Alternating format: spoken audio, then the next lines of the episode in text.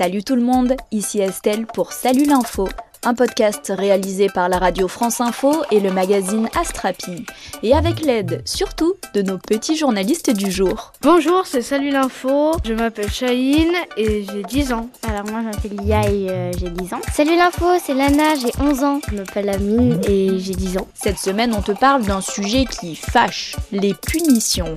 On t'explique aussi comment fonctionnent les tests salivaires et on te donne des nouvelles de la planète Mars. Allez, c'est parti tu l'as peut-être entendu, dans certaines parties de la France, il y a une augmentation des cas de coronavirus, comme à Dunkerque, dans le nord, ou dans les Alpes-Maritimes, dans le sud.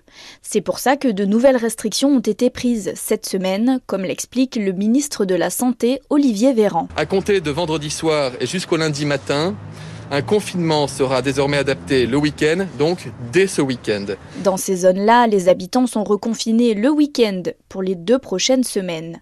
Le but est de limiter le nombre de contaminations et de les détecter le plus rapidement possible. C'est aussi pour ça que depuis lundi, des tests salivaires sont proposés dans certaines écoles, collèges et lycées.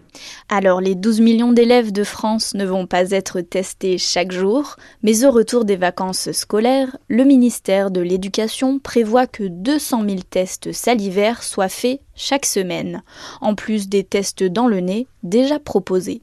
Mais alors, un test salivaire, comment ça marche à ton avis? Je pense qu'on crache parce que c'est dit test salivaire et euh, la salive ça vient que de la bouche. Oui, c'est ça, on crache dans un flacon ou bien la salive est récoltée à l'aide d'une petite pipette. C'est pas comme pour euh, le test où on met un coton-tige dans le nez, ça fait surtout moins mal. Et eh oui, là tu parles du test nasopharyngé. Naso, c'est pour nasal, le nez. Le test salivaire, lui, est plus simple à réaliser. C'est d'ailleurs pour ça qu'il est utilisé à l'école, pour tester les enfants.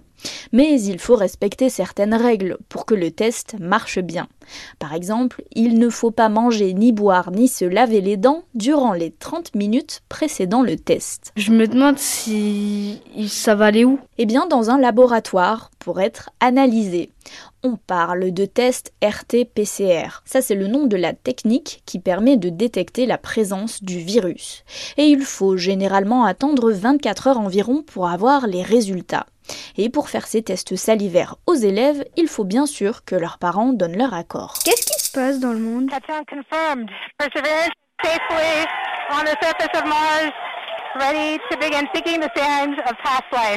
Allez viens, on quitte l'école pour t'emmener loin, encore plus loin que le bout du monde, direction la planète Mars. C'est là que le robot Persévérance a posé ses roulettes et ses micros jeudi dernier. Allez, tends bien l'oreille et ferme les yeux. Ce son que tu entends là, il vient de la planète Mars. L'agence spatiale américaine, la NASA, vient de dévoiler des sons et des images captées par le robot à peine arrivé. Ce bruit bizarre, c'est le bruit du vent qui souffle sur Mars, et c'est le tout premier son enregistré sur cette planète. Je reste sans voix. C'est très étonnant, un peu bizarre et très intéressant. Le robot va maintenant continuer sa mission et récolter d'autres échantillons pour étudier la planète Mars.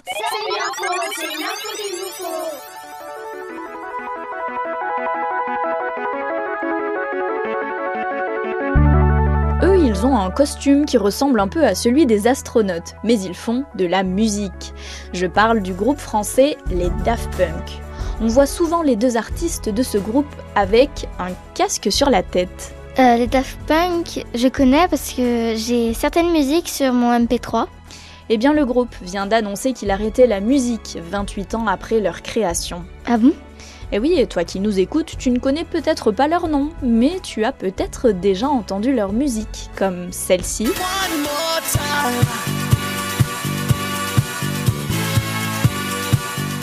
Ou encore celle-là. C'est de la musique électronique ou électro avec des appareils électroniques. L'électro, je crois, c'est de la musique euh, où il y a plus, la plupart du temps, il y a des choses, euh, la guitare électrique, les synthétiseurs. On, entend des musiques qui sont les unes sur les autres. Euh, plus euh, le son d'une voix. Et les Daft Punk, c'est l'un des groupes français les plus connus au monde. Avec leurs quatre albums et leur univers musical, ils ont marqué la musique électro depuis les années 1990. Ils ont travaillé avec plein d'artistes comme le groupe The Weeknd ou le rappeur Pharrell Williams.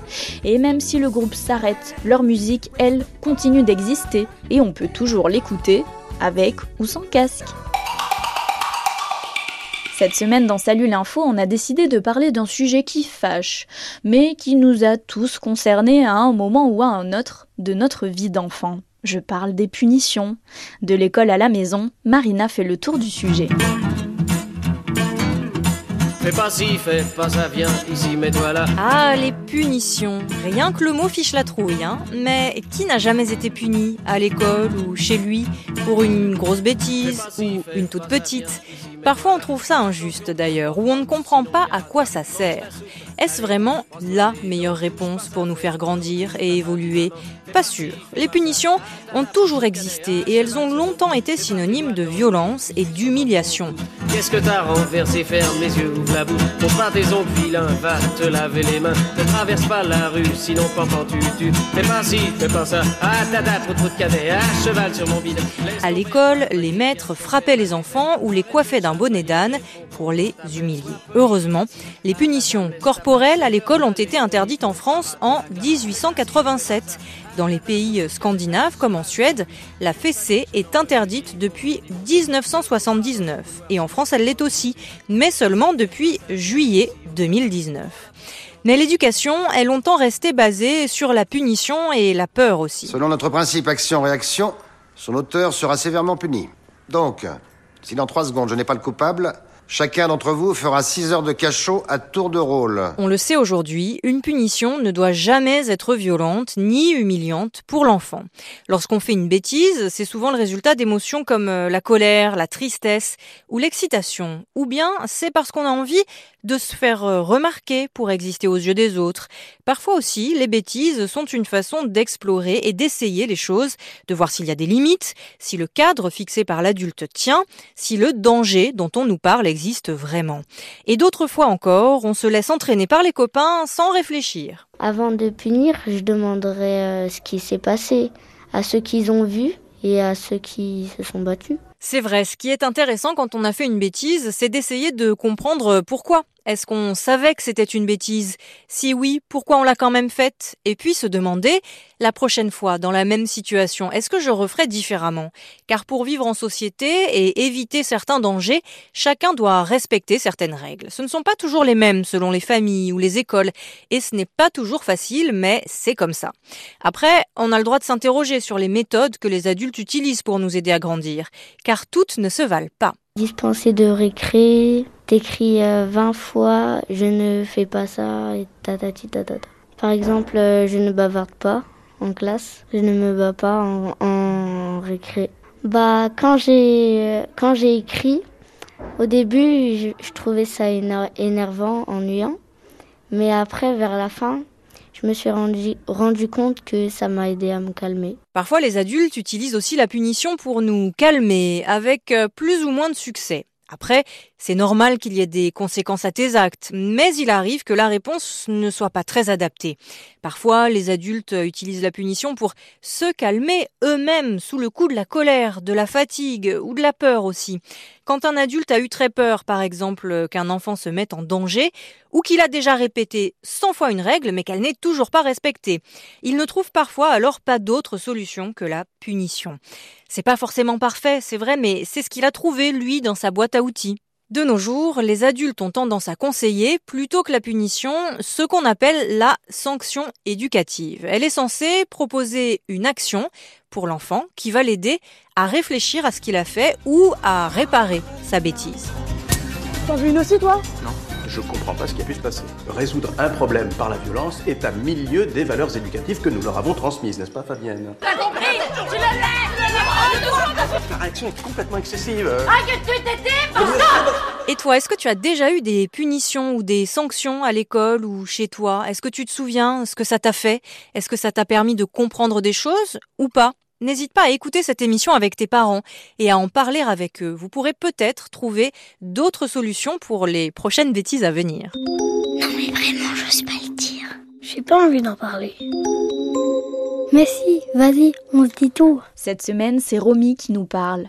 Elle nous raconte avoir ressenti une grosse, grosse frayeur, mais heureusement, plus de peur que de mal. Écoute. En fait, j'ai un chat qui s'appelle Mimi. Il a une maladie et euh, un moment, euh, on le voyait plus dans la maison. Du coup, ben, on était inquiet, on l'a cherché dans la rue et tout. J'étais triste, je pensais que je l'avais perdu. Je l'ai trouvé et ma famille et moi, on a tous euh, pété de rire parce qu'en fait, il, s'était juste allongé sous le canapé. Il vient tout le temps nous voir, il vient tout le temps nous faire des câlins. Et ben, j'étais triste de perdre mon chat câlin. Parce que quand je suis triste, ben, il vient me faire des câlins. Ben, j'ai envie d'avoir plein d'animaux avec moi. Ce que tu nous racontes, Romy, c'est qu'avoir un animal, c'est beaucoup de plaisir. On joue avec lui, on lui confie nos secrets, on lui fait des câlins, bref, un vrai bonheur. Mais parfois aussi, notre animal domestique peut nous causer des frayeurs, voire de la tristesse s'il meurt. Car tu le sais sans doute, les animaux vivent moins longtemps que nous. Parfois même, ils ont des maladies et on est obligé de s'en séparer. Tout ça, ça nous apprend euh, ce que c'est la mort, et ça fait partie de notre vie. Et surtout, ça nous incite à profiter du temps présent. Avoir un animal domestique, finalement, c'est un vrai engagement. Pas seulement parce qu'il faut s'en occuper, le nourrir, mais aussi parce que le risque de le perdre existe. Finalement, être conscient que notre animal peut se perdre ou mourir, ça rend encore plus précieux le temps passé avec lui. Bonjour, vous êtes sur la boîte à blagues. Laissez votre message après le...